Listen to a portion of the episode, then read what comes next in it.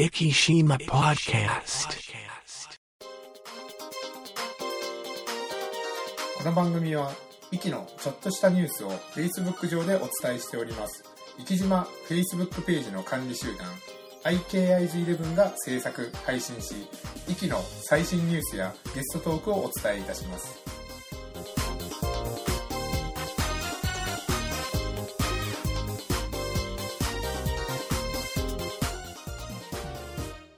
はい始まりました。生島ポッドキャスト第504回ということで、MC の石本です、そしてもう一方、うん。この方です。うん、100キロマラソンです。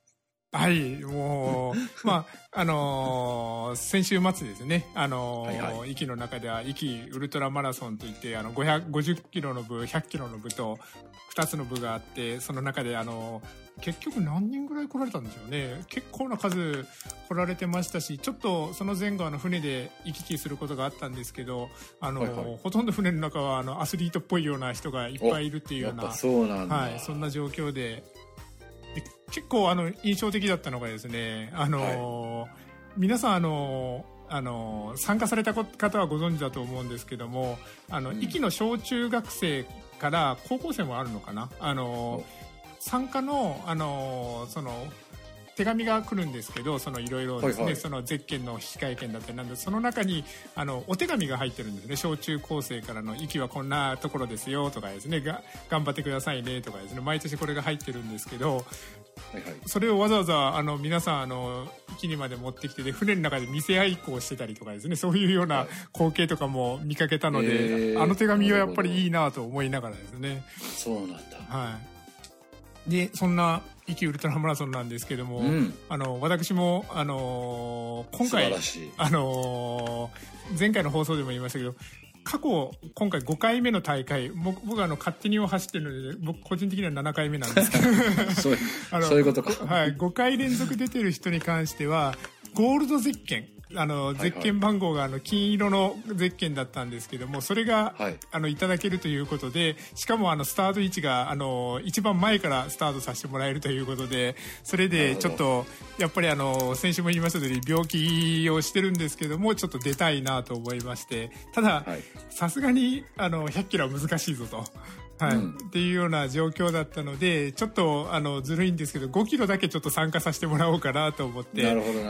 走らせていただいたんですけども、あのー結論から言うとですねまず、あの大会、えっと、朝5時スタートだったので4時半ぐらいに壱岐島ホールに行ったんですけどまず大会の雰囲気を見たらですねやっぱ心くすぐられるというか、あら5キロじゃなくてもうちょっと走ってみたいなと思うようなですねすごく、はいはいはいはい、であの雰囲気もやっぱり3年ぶりっていうところと結構あの同じ日にですね行われる予定だった四万十のウルトラマラソンとかああいうのはまだ中止になってたりとかするような状況で,、なんですね。はい、アスリートの方も本当に3年ぶりの大会だよとかですねそういうふうに、あのインタビューで答えられた方もいらっしゃったりとかそういうような感じですごくいつもよりも皆さんあのテンションが高いっていうようなそんな状況にはい、感じてしかでしかもあの、まあ、前の方その5年連続のブロックに行くとやっぱりあの顔見知りとかもいたりとかしてですねそれで、はい。あのちょっとなんかムラムラムラってくるものがあったんですけどもいかんいかんと思いながらですねちょっと今治療が最優先というところもあってで実際用意挑んでスタートを切るわけですけどもあのまずですねすごく感じたのはやっぱりさっきのテンションが高いというところでちょっとみんなこんなペースで行きよったら100キロ持たんやろっていう。よ。みんなあの最初ハイテンションでフルマラソンでも走るフルマラソンぐらいのペースで皆さんあのもう最初入っていったような感じで。はい、もう皆さんあのやっぱりあの大会を待ちそう待ちわびてたんだろうなっていうのがすごく感じるような話で。であの私はというとですねやっぱりちょっとちょっと前まであの抗がん剤治療とかをしてるもんですから、あのもう3キロぐらい走った時点でちょっと吐き気が出てきたりとかですね 体が重たくなったりとかしたので少しあのちょっとペースを落としながら結構後ろの方で走ってたんですけどそれでもあの知り合いの方からですね応援してもらったりとかあと、あの僕人生初体験だったんですけどあの味内さんご夫婦がですね、ああのお店の前で応援してくれてたんですけども、あのジャニーズとかのコンサートであの名前入りのうちわとかあるじゃないですか。はいはいはい。はい、あれを僕のを作ってくれててですねお。橋口さんがですね。もう素晴らしい。はい、なんか人生で初めてあの自分の名前入りのうちわを作ってもらった、はい、思いながらすごく嬉しかったりとかそんな感じでで、えっ、と、まあ、ローソンの横を登っていって、坂を登り切った5キロの地点で、まだ5キロのところでも知り合いがちょっと応援してくれてたりとかあったんですけど、はいはい。そこの声援を受けた状態で、それでちょっとリタイアをさせていただいたんですけども、うん。結構でも、あのーなんか、あの、知り合いも来ててですね、あの、例えば、あのー SNS とかでもいっぱい上げてたので言っていいと思うんですけども、あの、前、うん。壱岐ケーブルテレビのアナウンサーをやってた福永くんっていうですね、あの、子がいるんですけど、彼、あの、僕、あの、高校のせ、あの、先輩後輩っていうところで。って、ましたね。はい、うん。あ、の、まあ、何日か前からもその、先輩行きますみたいな感じで、あの、うん。話してたんですけど、彼も、あの、初100キロ、100キロとかフルマラソンも走ったことないって言ってたけども、すごいな。はい、それで、えっ、と、70キロぐらいまでは行ってましたもんね。おお、はい。だったり、あの、某、あの、あの、福山先生が行く床屋さんの、あの、彼もね、なるほど。彼も、はいはいあ、の、今年すごい走り込んでましたもんね、あの SNS を見てたらですね。それへで、ーあの、100キロは、あの、今までにないぐらいのタイムで走ってたりとかですね。もう、うん皆さん、あの、やっぱり3年ぶりっていうところもあって、調整もバッチリだったりとか、でもテンション上がって、ちょっとやりすぎたりとか、すごく引あきこもごもななってたよね。はい、大会だったなとですね。はいそんな中ですよ。そんな中、あの、皆さん覚えてらっしゃるでしょうか？あの、ダダ漏れさんの、あの、掛け持ちマラソンっていうところで、はいはいはい。あの、ちょっと、どうしてもですね、掛け持ちは難しいということで、あの、ダダ漏れさんは、あの、どうし、あの、東京の方を当選してしまったので、テレビとかでももう都、会場選んでも、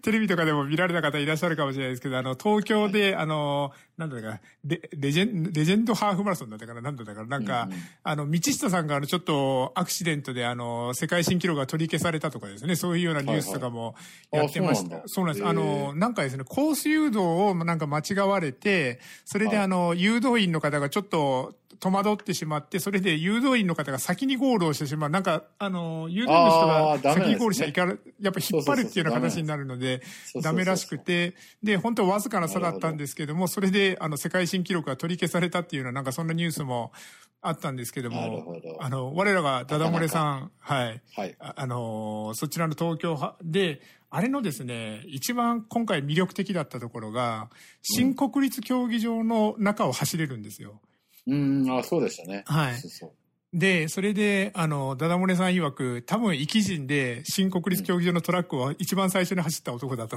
ああ、先に走った人、765アットマーク。そうそうそう。あの、我こそはという方ですね。あと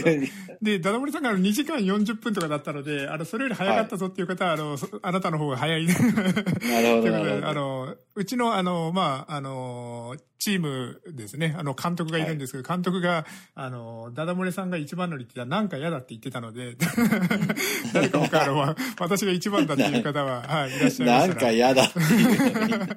はい。そ、そんな感じで。で、ダダさん、あの、まあ、あの、もう今回、あの、イキウルトラマラソンもそうですけども、あの、ネットでタイムを終え,、終えたりするもんですから、日曜日ちょっと朝から見てたりとかすると、あの、はいなかなかスピードが上がらずにですね。っていうのも、あの、ちょっと前の SNS の、あの、好みさんの、あ、ダダ漏れさんの投稿を見てたらですね、あの、なんか背脂ギトギトのラーメンを朝っぱらから食べてたりとか、なるほど、なるほど。あの、ホ元気だなープ。県の、あ、ホープ県のね。はいあの、朝ごはん何食べようかなと思ってたら目の前にホープ券があったからとかね。なるほど。はい。あの、すハーフマラソンの直前にはホープ券を食べるとかですね。それで、あの、トイレに駆け込んだりとかしてたから、あの、タイムがなかなか伸びず。でも、そこからは、まあ、そこそこのタイムで走れて、はい。あの、まあ、東京の街を楽しんで、その後、もうなんかいろいろ楽しんでたみたいですけど、もう帰ってきたのかな？ちょっとわかんないですけど。ですかねはい。うんうんということで、あの、東京で駅でですね、まあ、あの、秋らしく、スポーツの秋らしく、あの、いろんなマラソンが、はい、開催されて、こっから、まあでも、まだ、あの、例えば来年2月にちょっと出ようかなと思ってた沖縄マラソンとかはもう中止が決まったりとかですね、はいはい沖縄はそうなんだ。どうしても感染者数が多いからなのかもしれないですけど、まあね、はい。なかなかまだ沖縄って減らないですよね。そうですね。あのーまあ、よく基地がとかですね、観光客が多いからとかよく言ったりしますけど、まあそこら辺は何とも言えないとこでしょうけど、うんはい。まあちょっと完全に日常に戻るにはもうちょっとかかるのかなと思いながらですね。うんうんそんな中ちょっとインフルエンザとかも少しずつですね、おあの全国的にちょっと出てきたりとあかー、まだ息は情報なしです。えっ、と、ちょっとあるかもしれないですね。はい。そうなんだ。もう出てき、出始めた。はい。そんな話もあったりしますので、はい。ちょえっっと皆さん。と、なんだっけ、はいコロナとの同時接種って、はい申し込めは2本打つってことなんですかね、あれ。えっと、そう、そうです。あの、同日に打てるっていう話なので、ただ、あの、医療機関によって、あの、するしないっていうところが、やっぱり、同時接種はしない、するっていうところがあるみたいなので、あの、うまあちょっと、あの、間違いやすいとかいうリスクだったりとか、あと、まあうんちょっとよくいろいろまだ分かってなかったりとか、そういうところがあるので、そこら辺は医療機関ごとの判断になるのかなとですね。あなるほどね。はいはいはい。で、えっ、と、そして、あとは、で、秋という話をしたんですけど、ちょっと、あの、うん。まだ、あの、先週復活したばかりなので、流れが、あの、唐突なところもすいません、あるかもしれないですけど、ちょっとトークテーマに行こうと思うんですけども、トークテーマ、ちょっとあの、直前まで全然考え、トークテーマのこと忘れててですね、それで、うんあの、ちょうどラジオを聞いてたら、あの、トークテーマとかいう話をしてて、あ、うちのトークテーマ何にしようとか 思った時に、その番組のトークテーマはそのままパクらせていただこうと思ったんですけど、は秋の味覚といえばというところで、はい。あ、秋の味覚です。はい。まあ、秋の味覚でもいいですし、なんか、福山先生の思う秋の味覚でも、なんか、例えばやっぱありましたら。秋ってなると、はいあの僕らの業界的にやっぱブドウブドウ中毒犬ブドウ中毒になるんですよね、はいはいはい。あ、だからえっと犬がブドウ中毒になる？そうそうそうそう、犬にブドウ食べさせちゃダメなんですよ、ほう。あ未だにの、知らない人玉ねぎはとか言ったりしますよね。ああそうそうそうそう、でもあのブドウも中毒を起こす可能性があるのあ、すみませでん。それは初耳です。そうなんですだから、はいあの犬にブドウ食べすまあねその食べたから全部がなるわけではないんですが、はい。ものすごくあの腎不全を起こしちゃうちょっと今、さ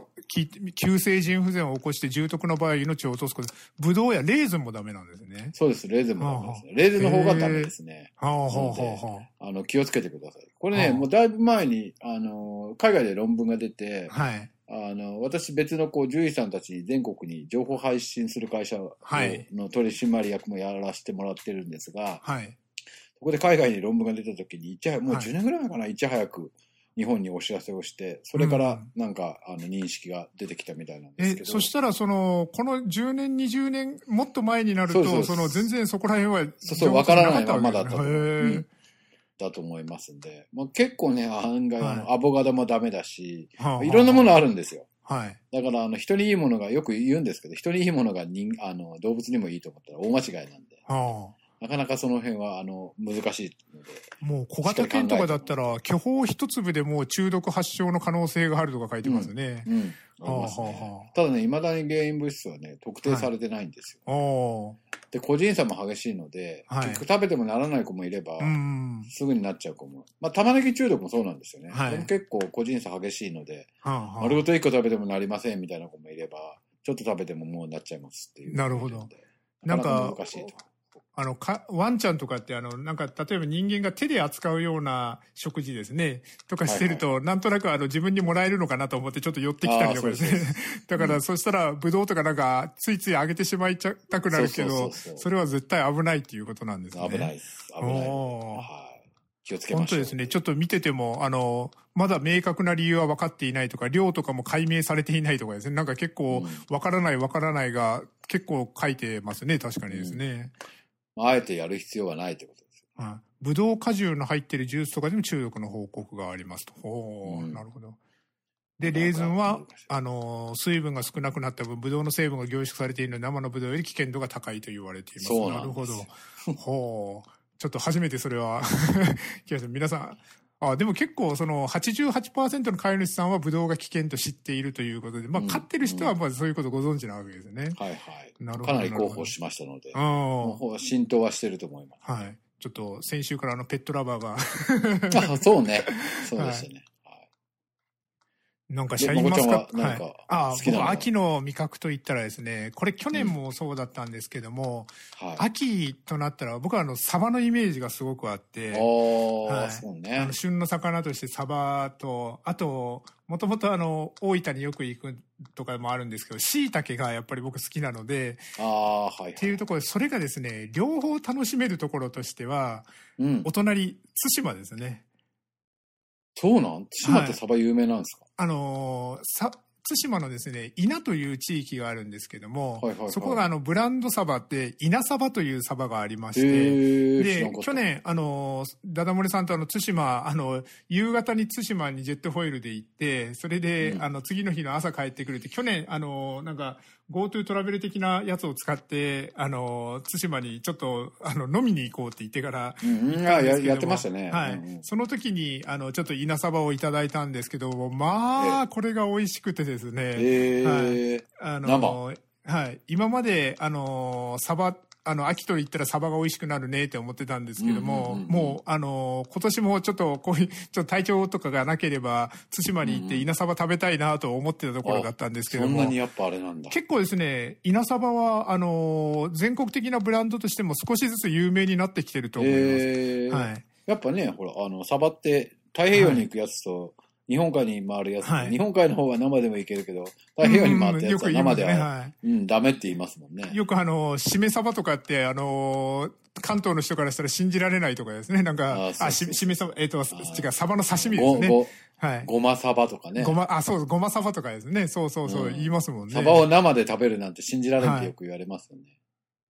いやーちょっと去年食べた本当あのー稲サバの刺身とかはですね、ちょっと、ちょっともう、えーあの。あのー僕はあの、ボキャブラリーがなくて申し訳ないですけども、レベルが違いますね。えー、でそうなんだ。はい。で、ちょっと炙って食べても美味しかったしですね。うんうん、うん。はい。ちょっとぜひ、うんあの、対馬に行く機会があったら、ねこの時期この季はい。はい。い、いかもしれないですね。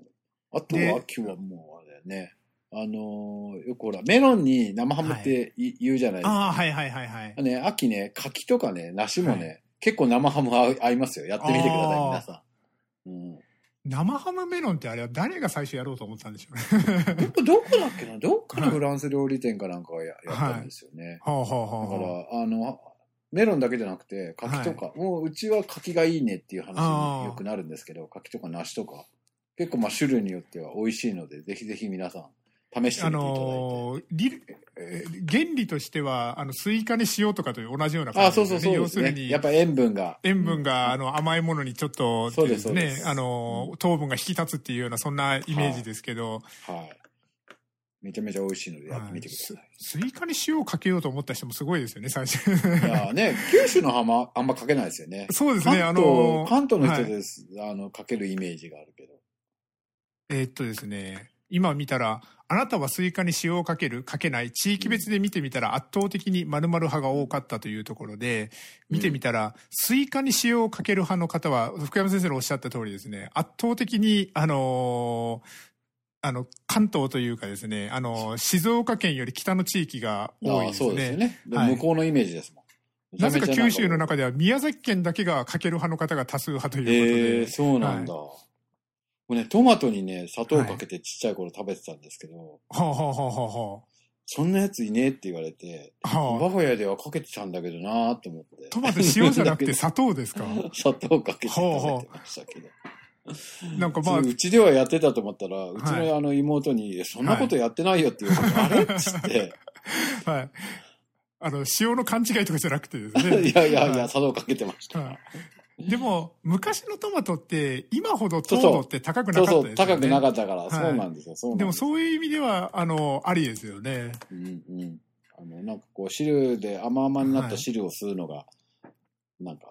ね、あの、はい嬉しかったような、子供ながらに嬉しかったような記憶がありますけど。そこでですね、今ちょっと調べてみますと、トマトにかけるのは塩、砂糖論争、うんなぜ地域で分かれるのかというところで、うんおこれ砂糖がメインの地域もあるわけですね。おおほら、はいほらほら。えっ、と、トマトには砂糖派。子供の頃祖母が砂糖をかけてくれました。砂糖をドバッといきます。栃木ですが砂糖でした。あうんトマト、えっ、と、砂糖、北海道は当たり前ですとかですね。で、さっきの、あのー塩に、あの、スイカに塩じゃないですけど、これもはい関東より東で砂糖派が増える傾向にありますと。ああ、そうなんだ。で、西日本ではもともと甘いトマトの産地が多いのに対し、東日本では以前は甘い砂糖、トマトが少なかったため、砂糖をかける習慣ができたという定かではないですが、なるほどみたいな感じで。はあはあはあはあ。いろいろありますね。さすがに今のトマトはすごく糖度が高いイメージがあるから、ここにさらに砂糖っていうのはちょっと発想がうんないですけど。最近はかけるイメージじゃないです、そうですね、はい。なるほど。もうなんか、あのー最近有名なあの、八代のトマトですね、熊本のですね。はいはいはいあそこのとかもう糖度がものすごいですもんね。あと、うん。逆に塩トマトとかもあったりしますもんね。うん、ありますね。最近はね、もう糖度もなんかフルーツ並みになってます。そうそうそうそうです。はい。あの、ということで、ちょっと、あの、秋の味覚から、あの、東西の味覚の違いとかですね、そういう、先週のペットラバーから今週はあの、食べ物ポッドキャストということで、で。ちょっとそろそろですね、息のニュースを取り上げないと、何の番組なんだと思われるかもしれませんので、あのーちょっとニュースの方にも行ってみようと思うんです。今日はちょっとぜひともお伝えしたいなと思ってたニュースとして、えっ、と、壱岐新聞さんの3面ですね、に載ってるニュースとしまして、第1回、酒屋が選ぶ焼酎大賞ということで、うん。はい。えっ、と、っていうものが開かれたらしいんですけども、この優秀賞に、えっ、と、生きの倉酒造の無一物25度が麦焼酎部門で大賞に次ぐ優秀賞2銘柄の一つに選ばれましたということで、はい。この無一物って、福山先生飲まれたことありますか？いや、うん昔飲んだよ。うはない。記憶もなきにしもあらずですけど。はいこれ僕あのすごい覚えてるのが、息で僕あのこの無一物って見たことなかったんですよね。で、はい。それで3、4年ぐらい前に大阪に行った時に泊まったゲストハウスに、あのーあ、息から来たんですって話したら、えー、息ですか？すごい遠いところからありがとうございますって言って、息といえばうちこれ置いてるんですよって言って見せてもらったのがこの無一物だったんですよね。はいはいで、それで、あの、自分飲んだことがなくて、えー飲んだことないですって言って飲んだらすごい美味しかったっていう、あの、印象があって、はい。この無一物、えっ、と、平成11年から発売している、えっ、と、生きの暮らしの主力商品、シェリーダルの中で5年以上熟成させた本格麦焼酎で、洋酒を思わせる香りとマイルドな口当たりが特徴というということで、なるほど。はい。シェリー系はね、日本人は好きですもんね。そうですね、はい。ウイスキーでもやっぱり人気があるのはシェリー系なんですよなるほどなるほどこれ、えっ、と、で、えっ、と、今回結構ですね、えっ、と、全国から芋、麦、米などに、焼酎273銘柄が出品されて、えっ、と、うんその中で、えっ、と、全国139社の主販店が銘柄を隠したブラインドテイスティングで審査をしたということなので、あの、もうまさにプロが選んだというそうですね。あの、どうしても、あの、いろいろですね、動いたり。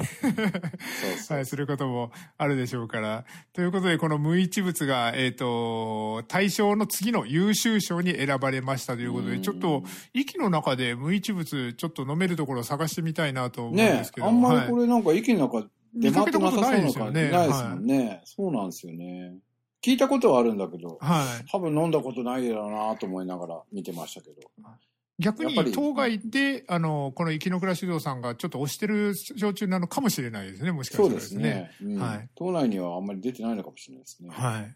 うん。で、えっ、と、東京で表彰式があったらしいですけども、石橋代表取締役は、麦焼酎発祥の地で酒造りができることに感謝して、今後も壱岐の島の自然、生活、伝統文化が継承され、未来の子供たちが自然豊かな島で笑顔で育っていくような環境を、蔵として何ができるか考え、島と共に歩んでいきたいと、なんか SDGs 的なですね、なんかそういうコメントを残されておりますというところで、ちょっとどっかのタイミングで飲んでみたいなと、先ほど言った、はい、サバとかとなんかまた一緒にですね、はい、飲ん今度でみたいなと。あったら聞いときます。息で手に入るっつって、あーあんま見たことないんですよね。そうですね。ちょっとぜひそこは教えていただきたいなとですね。ブライン、ブライン、やっぱね、ブラインドじゃないとダメですよね。はい。最近医学論文もね、ブラインドなんですよね。ああ、なるほどなるほど。著者をふあの、はい伏せたまんまで査読させるっていうパターンになってきてますね。あそうするとこう、なんか有名な人の名前が載ってると、はい正しそうに思えてしまうっていうあ、あ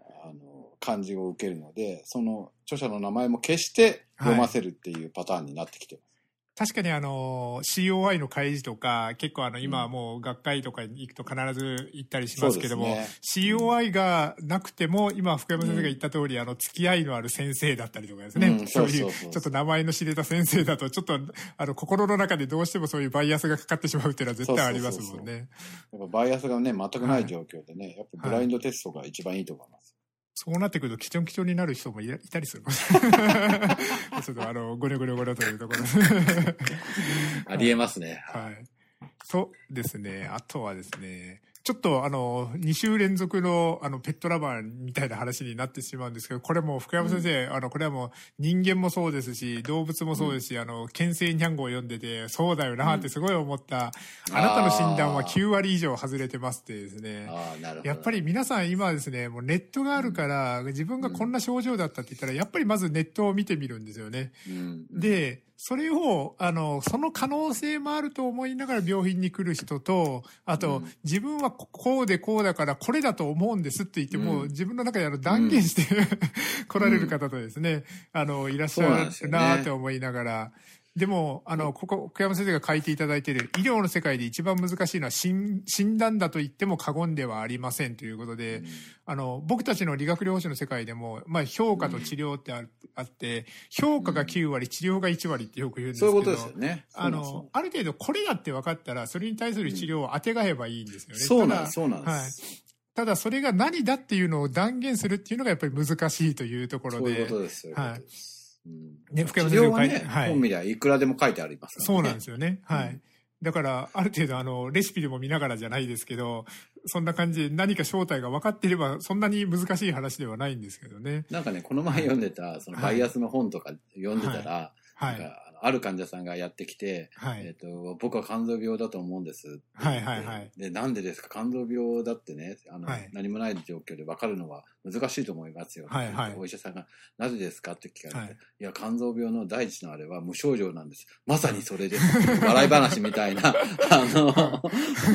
あのアメリカ、ん？どこだっけな,、はいなんか英語のなんかジョークみたいなのがあるみたいですよ。はいはいはい。そういう話が。なかなかむね、はい難しいですよね。よく沈黙の臓器とかですね、いろいろ言ったりしますけどね、はい。